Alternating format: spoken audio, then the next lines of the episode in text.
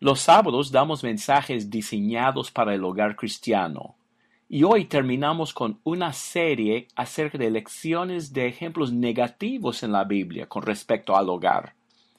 Hemos hablado anteriormente de cuatro ejemplos negativos. La embriaguez de Noé, el materialismo de Lot, el favoritismo de Jacob y el consentimiento de David. Hoy vamos a hablar de un ejemplo negativo más y el sábado que viene el último. Hoy vamos a hablar de la tolerancia de Elí. Resultó en la maldición de Israel. Se lee esta historia en el primer libro de Samuel capítulo 2 versículos 12 a 36. Los hijos de Elí, hombres viles, eran sacerdotes, pero profanaron su oficio con actos vergonzosos aunque Elí trató de hablar con ellos acerca de su maldad, versículos 22 a 25, ellos no le hicieron caso. Y Elí entonces no hizo nada. Alguien ha dicho, Elí habló cuando debía haber actuado y les regañó cuando debía haberles refrenado. Puesto que él dejó que sus hijos siguieran en su maldad, Dios le dijo a él, honras a tus hijos más que a mí. Primer libro de Samuel 2.29. ¿Usted ha conocido a padres que honran a sus hijos más que a Dios? Yo sí. Y los resultados son feos. De Elí, Dios le dijo a Samuel, él sabía que estaban blasfemando contra Dios y sin embargo no los refrenó.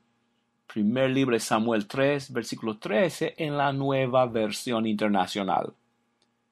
Llega el momento con nuestros hijos cuando las palabras no son suficientes, sino se requiere la acción.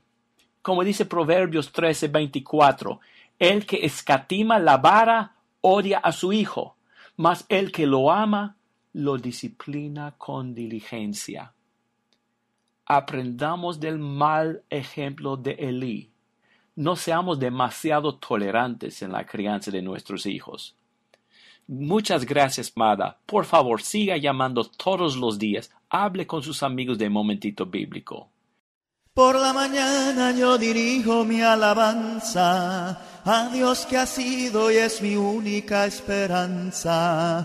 Por la mañana yo le invoco con el alma y le suplico que me dé su dulce calma. Él nos escucha pues nos ama tanto y nos alivia de cualquier quebranto. Nos da su mano poderosa y fuerte para librarnos de la misma muerte. Cuando la noche se aproxima tenebrosa, en elevarle mi oración mi alma goza.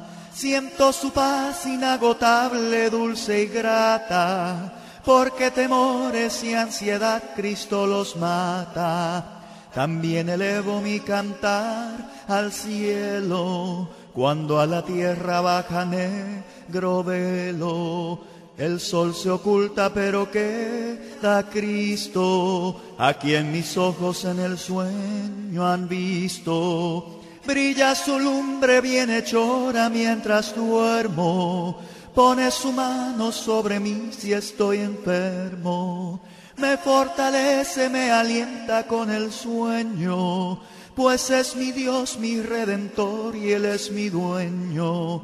Y al despertar por la mañana siento que Dios invade mi alma y pensamiento. Veo a Jesús mi redentor amado, por mi pecado en una cruz clavado. Veo la sangre de sus manos que ha brotado. Veo la sangre borbotando en un costado una corona con espinas en su frente, la multitud escarneciéndole insolente. Pero qué dicha cuando al cielo sube, lleno de gloria en majestuosa nube. Pero qué dicha cuando al cielo sube, lleno de gloria en majestuosa nube.